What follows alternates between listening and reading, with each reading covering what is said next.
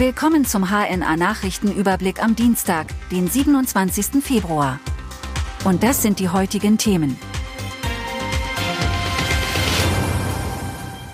Unfall mit sechs Verletzten am Unterneustädter Kirchplatz. Zu einem Unfall ist es am Unterneustädter Kirchplatz in Kassel gekommen. Bei diesem wurden sechs Männer verletzt. Zwei der Männer, ein 24- und ein 27-Jähriger aus Kassel, wurden schwer verletzt, Lebensgefahr soll aber nicht bestehen. Mittlerweile ermittelt die Polizei wegen eines mutmaßlichen Autorennens. Dieses soll sich nach Angaben der Polizei ein bislang unbekannter grauer Sportwagen und ein Mercedes AMG geliefert haben.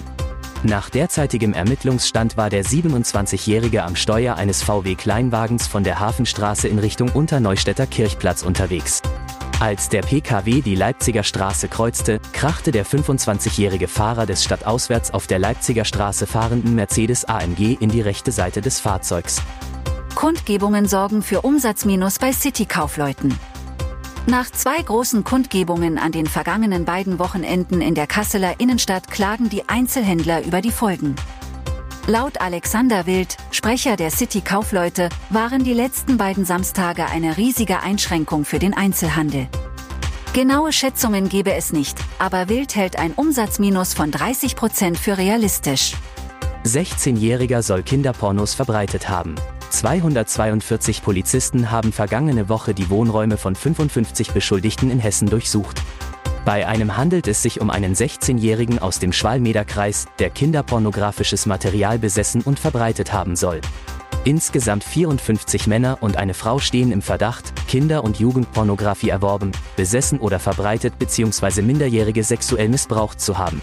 Bei den Beschuldigten im Alter von 14 bis 71 Jahren wurden 577 Datenträger, darunter 129 Smartphones und Tablet, 52 Computer und 45 USB-Sticks, sichergestellt. Kassel Huskies entlassen Trainer. Die Kassel Huskies haben sich von Trainer Bo Suber getrennt. Damit reagiert der Eishockeyclub auf die sportliche Talfahrt der vergangenen Wochen. Die Huskies sind zwar weiterhin Tabellenführer der DEL 2, konnten von den vergangenen zehn Partien allerdings nur vier für sich entscheiden. Kurz vor den Playoffs, die für die Mannschaft Mitte März beginnen, werden nun erst einmal der bisherige Sportdirektor Hugo Beusfert und U20-Coach Sven Valenti das Traineramt interimsweise übernehmen.